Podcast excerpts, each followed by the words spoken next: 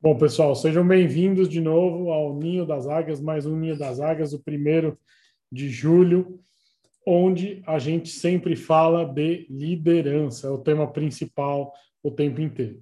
Só lembrando algumas coisas para você que está assistindo pelo YouTube para você que está aqui conosco, nossos membros. O tema principal é liderança sempre. As aulas ficam gravadas, então amanhã mesmo os membros têm acesso imediato. Então, quem não está aqui na aula ou quem quer rever a aula já vai receber a gravação amanhã mesmo. Você que está só no acesso do YouTube, você recebe daqui um mês essa aula. Então, se você quer ter acesso imediato ou quer ter a possibilidade de ter dúvidas durante a aula, que quem é membro pode mandar aqui no chat durante a aula. Ou você também que quer, no final da aula, ter 30 minutos aí de discussão sobre as coisas que acontecem e que a gente discute durante a aula e quer virar membro, deixa aqui nos comentários do YouTube o seu nome e a gente entra em contato, seu, seu e-mail, seus contatos. Então, vamos lá. Liderança. Vamos falar de liderança novamente e eu peço sempre para quem está aqui pensar agora na sua vida. É, o que acontece aqui é a liderança de maneira, é, vamos dizer assim, no dia a dia, em cada momento, a gente vai discutir várias coisas que podem fazer parte desses momentos do seu dia a dia, que podem fazer parte é, de tudo que você passa no seu dia. Tudo é liderança. Você lidera a sua vida, você lidera o outro, você lidera a sua família, você lidera o seu cônjuge em algum momento. Enfim, existe liderança em tudo que a gente faz. E a gente começa aqui com a liderança, sempre com uma meditação com a Bruna. Bruna? Boa noite, pessoal. Boa noite, pessoal do YouTube. Boa noite, pessoal os membros do Ninho, sejam todos muito bem-vindos. E hoje nós vamos iniciar com uma meditação sobre poder pessoal, que tem tudo a ver com a autoliderança. Zé, se você puder rodar a música, fique à vontade. Lembrando, pessoal, sempre para vocês manterem a coluna de vocês ereta, alinhado com o pescoço e a cabeça de vocês seja em posição sentada ou deitada, não tem problema. Apenas mantenha a sua postura ereta. Pode fechar os seus olhos.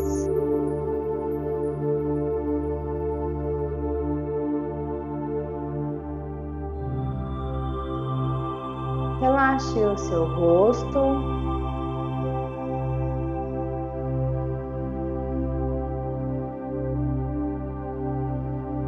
Relaxa os seus olhos.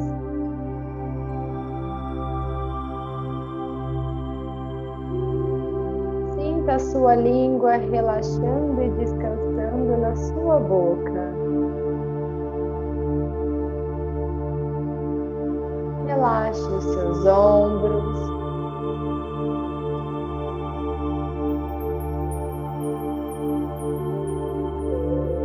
Perceba que seu corpo vai se encaixando onde você está sentado ou deitado.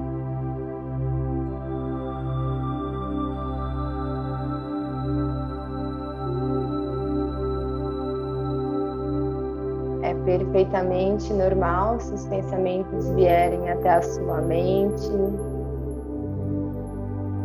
Não se apegue e volte o seu foco sua respiração.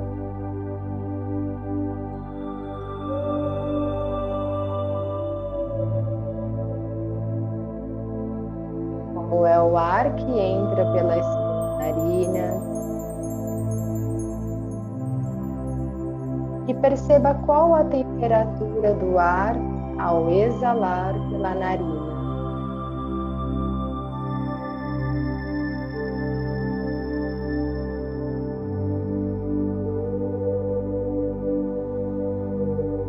O seu corpo relaxando.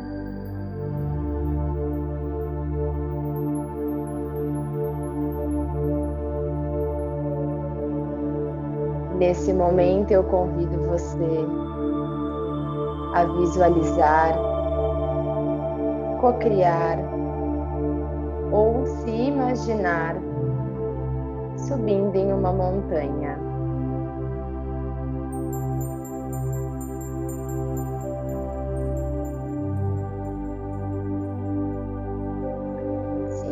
Contato dos seus pés no solo da montanha.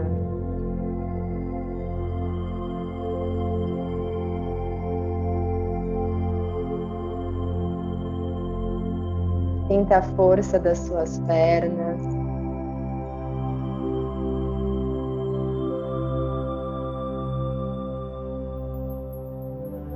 vá subindo e aos poucos, a cada passo, vai deixando cair das suas costas velhos hábitos, crenças, atitudes, pessoas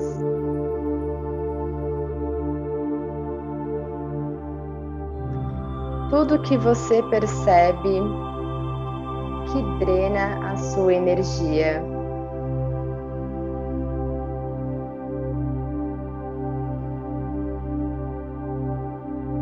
Visualize caindo das suas costas todos os seus medos.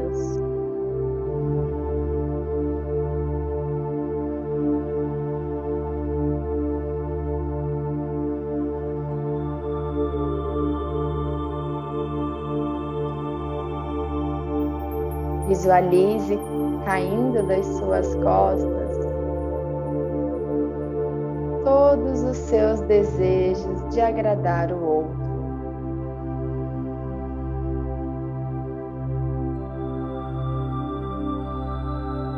As pessoas que vêm exigindo muito de você.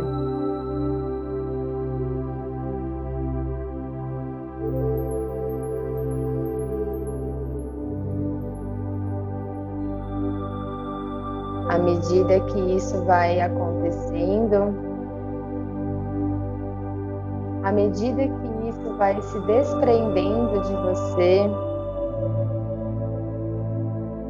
sua caminhada, a sua jornada, ela se torna muito mais leve, muito mais prazerosa.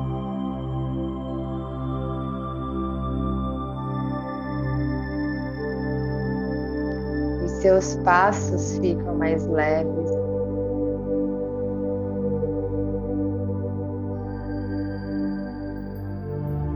Até que você chega ao topo dessa montanha. Uma montanha muito, muito alta. Você está perto das nuvens. Uma visão maravilhosa lá de cima.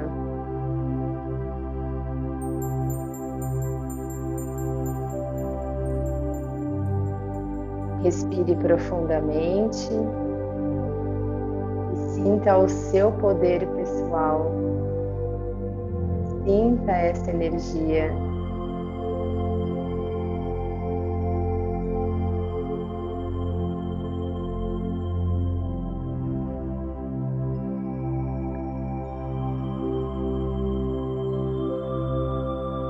Sinta a força pulsando em você.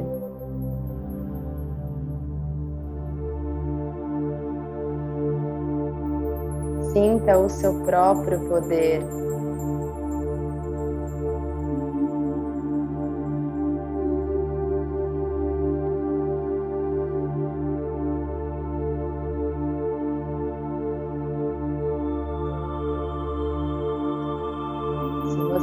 Sentir confortável, você pode se sentar no topo dessa montanha.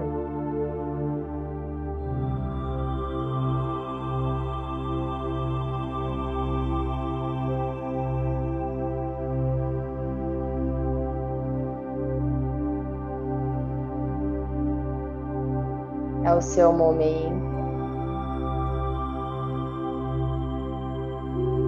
É o seu momento com você mesmo.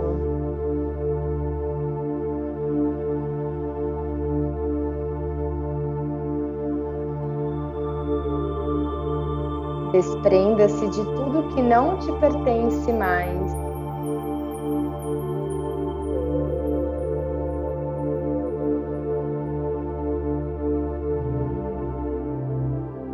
Quando você descer do topo dessa montanha, lembre-se de trazer todo esse poder junto com você. Ele é seu.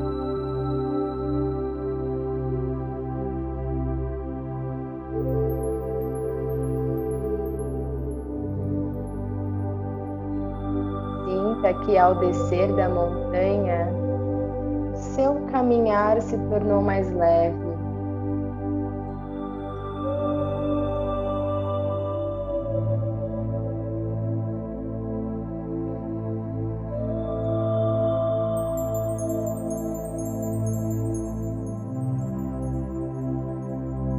Se algum animal quiser descer com você junto nessa montanha, Pode permitir.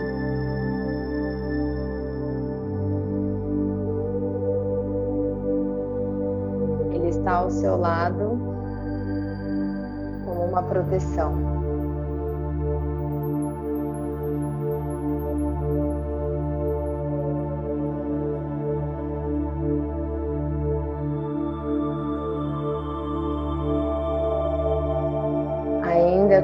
Olhos fechados, ainda sentindo todo esse poder pessoal, traga sua consciência para o presente momento. Lembre-se de onde você está.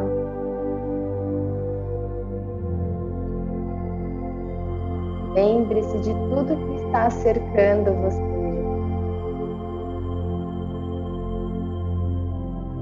Lembre-se de agradecer a si por essa oportunidade de autocuidado e auto-amor.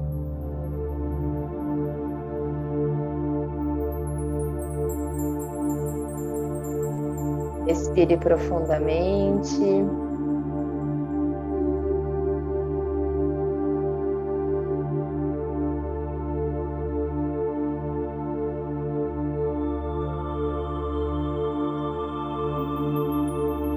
Amorosamente no seu tempo.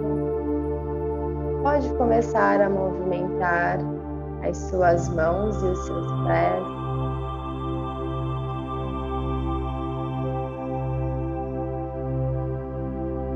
E ao se sentir pronto, pode abrir os olhos.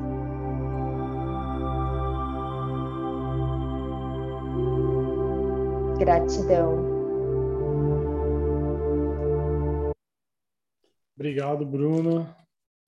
Bom, pessoal, vamos, vamos dando sequência. Quem está se recuperando vai se recuperando. E hoje nós vamos aqui falar opa, sobre Ayrton Senna.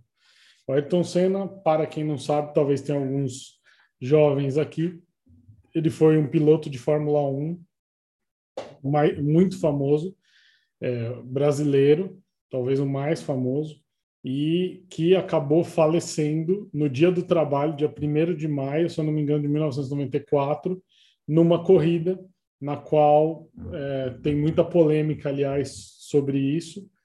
É, se foi um acidente que foi o carro dele foi sabotado, enfim, tem várias questões aí ligadas a ele. Mas enfim, não é por isso que ele é um grande exemplo de líder e sim porque a gente vai ver agora, tem algumas coisas que a gente pode refletir da vida dele.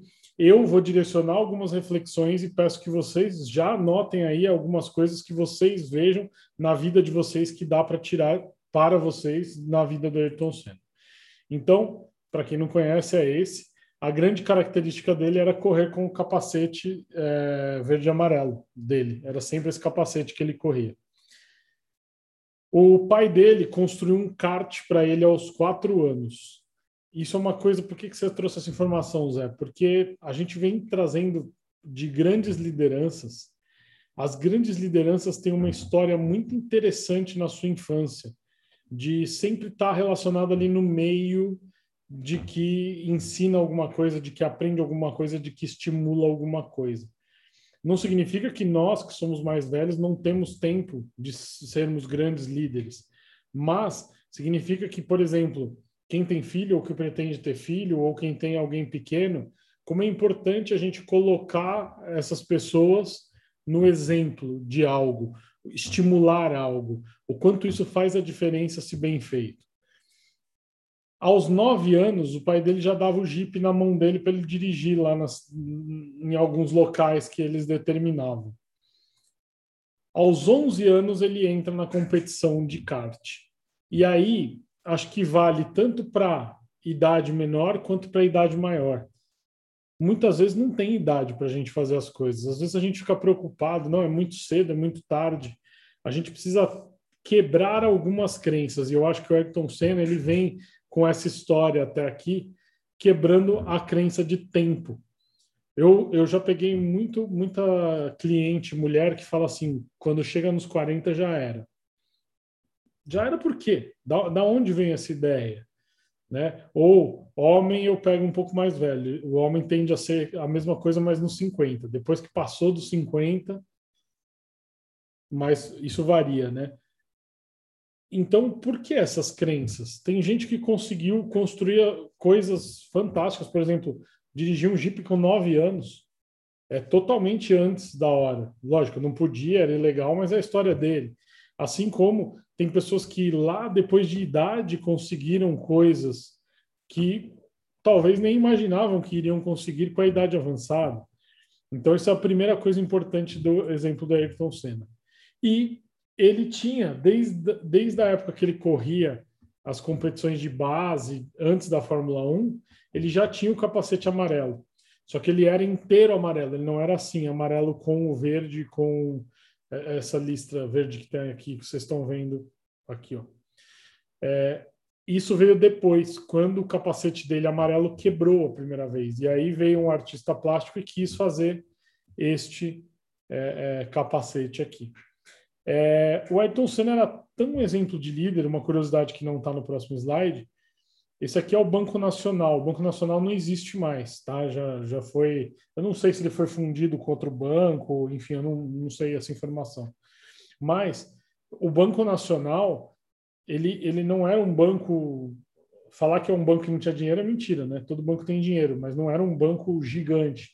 O Banco Nacional ele fez questão de patrocinar o Ayrton Senna. Então, Ayrton Senna ia para uma equipe para outra, ele tinha o Banco Nacional como patrocínio. E aí, é, vem algumas coisas para a gente refletir a carreira do Ayrton Senna também. Ele chega na Fórmula 1. E quando ele chega na Fórmula 1, ele já tem ali uma questão é, de tentar o seu primeiro ponto. Ele, ele não chega já querendo ganhar. Não que você não precise que você não possa querer ganhar, mas ele chega com a tranquilidade de que ele precisava primeiro marcar o primeiro ponto, para depois chegar no, um pouco melhor nas corridas, para depois ganhar uma corrida, para depois começar a melhorar, e assim a carreira dele vai andando na Fórmula 1. E ele tem muitas frases, se você procurar na internet, de resiliência. Pensa um cara que treinava todo dia. Pensa um cara que era persistente, que não deixava de fazer o seu dia a dia de treinos. Ele podia sim ser muito talentoso, como nas corridas de chuva. É, quem lembra, quando chovia, ele estava lá em último, ele ficava em primeiro. Era uma coisa assim surreal, porque ele tinha essa habilidade muito grande, ele tinha o talento, mas o talento dele, ele nunca contou só com o talento. Ele era alguém que não desistia. E o maior exemplo de resiliência, se vocês colocarem no YouTube, é, tem um, um, um, grande prêmio, né, que é a corrida da, da Fórmula 1, aqui em Interlagos, se eu não me engano é 91, agora não lembro, mas depois eu posso passar para vocês, no qual ele, é, no carro de Fórmula 1 tem seis marchas, tá? Só que não tem marcha ré, é um, dois, três, quatro, cinco, sexta, tá? É, ele termina, a segunda marcha quebrou, a terceira marcha quebrou, a quarta marcha quebrou, a quinta marcha quebrou. Ele só tinha a primeira e a sexta. Para quem nunca dirigiu um carro, é como se você saísse do zero ao 100. Só que não dá para fazer isso se você não pegar a aceleração. Então ele tinha que forçar muito a aceleração na primeira marcha, jogava para a sexta marcha, a sexta marcha pegava bem devagarinho e ele dirigiu assim e chegou em primeiro até o final. Esse foi o maior exemplo de resiliência. Ele saiu do carro, ele quase desmaiou, porque é um esforço gigantesco na época controlar o carro. Então, esse é o maior exemplo de resiliência, mas era um cara que treinava diariamente. Como eu já falei do talento, ele tinha uma coisa que ele enxergava o papel de líder dele ele entendia uma coisa que, pelo menos, não sei quem está aqui assistindo se tem alguma coisa assim, mas ele entendia que, por exemplo, eu era um dos que acordava cedo para ver ele correr. Porque ele era o exemplo, porque ele ia acontecer alguma coisa diferente, porque ele tinha resiliência, porque ele era talentoso. Eu fazia questão de domingo, sete horas da manhã, de sábado à noite, quando era grande prêmio no Japão, você ficava acordado de madrugada eu era um desses que ficava para ver ele. E ele tinha essa consciência de que o brasileiro gostava dele e ele unia o povo pelo patriotismo. Então, quando ele ganhava, ele pediu uma bandeira do Brasil. Você vai ver que muitas vezes, se você for também aqui é, é, procurar vídeos, vai ter vídeos dele comemorando com a bandeira do Brasil dentro do carro. Ele uniu muito o povo brasileiro e ele foi um representante do povo brasileiro e ele tinha uma opinião fortíssima. Ele falava o que pensava, não tinha meio termo com ele, ele se posicionava, se ele não gostava, ele não gostava, e ele não, não, não, tinha, não tinha segredo. Se você queria um cara sincero que se posicionava, era ele. Ele, como maior aprendizado para mim de liderança nesse momento, é o legado. Para mim, ele deixa uma coisa que nós podemos e precisamos deixar legado. E quando a gente fala de legado, parece que a gente tem que ser famoso para deixar algo e todo mundo conhecer. Não, é simples. Você deixou um legado para sua família. Você, se você morrer hoje, você deixa um legado para sua família ou não? Ninguém vai sentir sua falta. Não vão falar, ah, nem faz muita falta. É claro que a sua família não vai falar isso. Mas será que você está deixando algo? E o Ayrton Senna vem em toda velocidade com o carro dele, contar para a gente que a gente precisa deixar um legado. A gente precisa saber que caminho nós estamos traçando e falar: nossa, era um grande líder, era um grande pai, era um grande alguma coisa, era uma pessoa que deixou isso, que deixou aquilo. Todos os grandes líderes deixaram um legado. E o Ayrton Senna deixou um legado muito forte em termos de ser resiliente, em termos de ser líder, de representar o outro, e muitas outras coisas. Bruna? Legal. É, eu separei, inclusive, um trecho de uma matéria da doutora psicóloga Sheila Molkansky, me perdoem se eu estiver falando incorreto o nome dela, que ela fala que essa característica do Ayrton Senna, da resiliência, é uma das características maiores dele. Inclusive, essa doutora, essa psicóloga, ela é especialista em comportamento dos esportistas.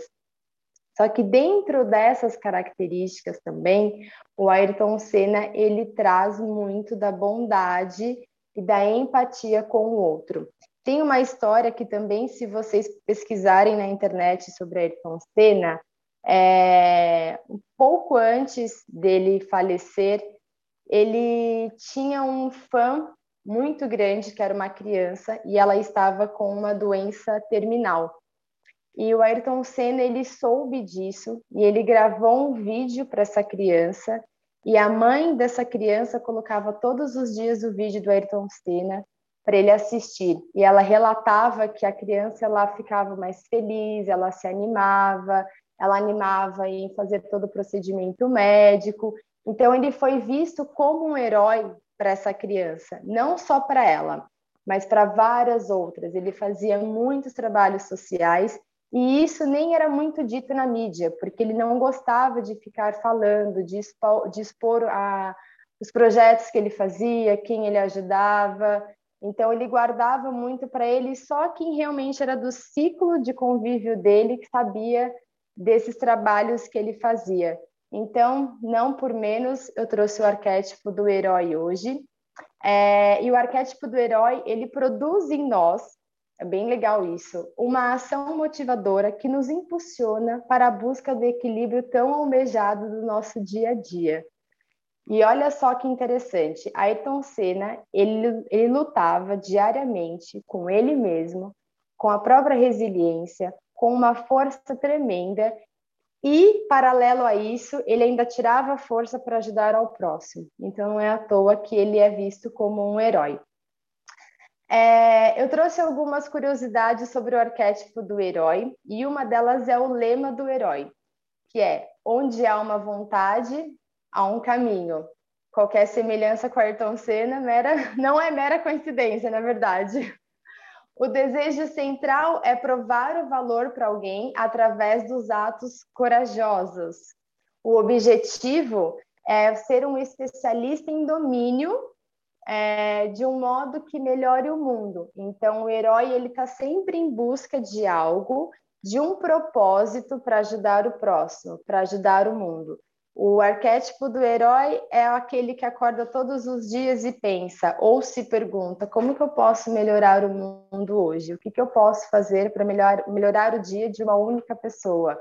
Se eu melhorar o dia de uma única pessoa, o meu propósito já terá sido concretizado. A estratégia ser tão forte e competente quanto possível. A resiliência, trabalhar diariamente com o seu propósito sem perder a linha.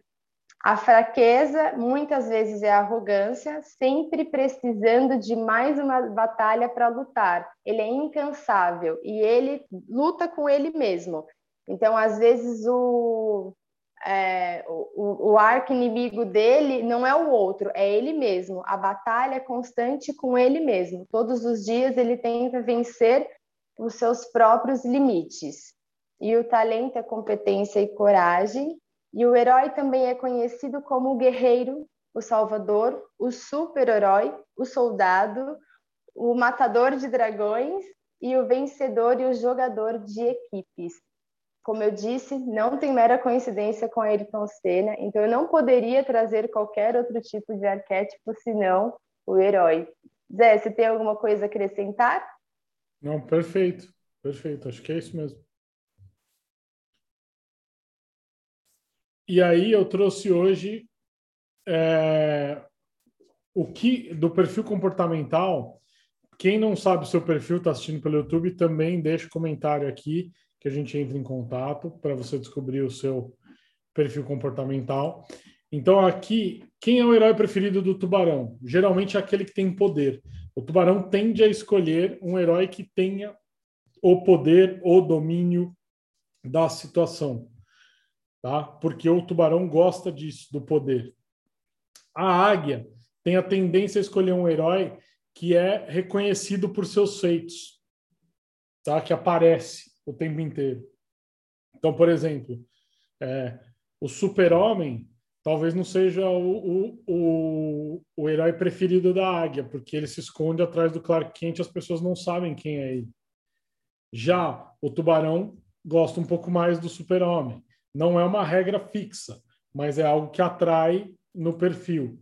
O lobo já prefere aquele que é astuto e planejador, que pensa num plano, que sempre tem uma, uma ideia por trás do que ele pensa, que é gosta de, de dar a volta lá no fim, quando você perceber, ele já ganha lá no final do jogo. E o gato prefere aquele herói que é empático, que pensa nos outros, que ajuda os outros, que faz pelos outros. Então, esse é o perfil de herói relacionado ao perfil comportamental. E aí, eu gostaria que você aí gastasse dois, três minutos para começar esse exercício, mas que você termine ele depois. Como seria o super-herói da sua pessoa? Como seria o seu herói? Ele se vestiria como? Ele teria quais superpoderes? Ele teria quais aliados? Qual seria o ponto fraco se você fosse um herói? Qual seria aquela habilidade, o seu poder mágico ou aquelas habilidades, aquele conjunto de habilidades? Você voaria? Você teria um carro? É, você teria o cinto de utilidades? Seria alguma coisa material o seu poder ou seria alguma coisa telepatia, leitura, é, compreensão? Como seria esse seu super-herói? E aqui você pode fazer dois tipos de exercício, um fictício mesmo ou um mais puxado para o real, identificando realmente quais são aí suas capacidades no dia a dia, quais são as coisas que te fazem ser diferentes. Então, eu vou deixar esse aqui de exercício. Os, os membros aqui, mais no final, a gente conversa um pouco sobre isso aqui também, se, se tiver alguma dúvida. E aí eu trouxe a frase: o verdadeiro herói é aquele que faz o que pode. Ou seja, fica aí para vocês refletirem, mas dar o nosso máximo é ser herói. Não é fazer um pouco do que, não é fazer o que dá, é o que pode, é tudo que pode. É ir até o fim tudo que pode. Então, quem quiser maiores informações, que está assistindo no YouTube, pessoal tem contato aqui, WhatsApp, e-mail. É só mandar mensagem que a gente entra em contato para conversar. Tá bom? Obrigado pela participação de todos e até segunda que vem. Bruna, obrigado. Obrigada, pessoal. Obrigada, pessoal do YouTube. Como o Zé falou, nós estamos à disposição. Qualquer dúvida, é só entrar em contato. Gratidão, boa noite.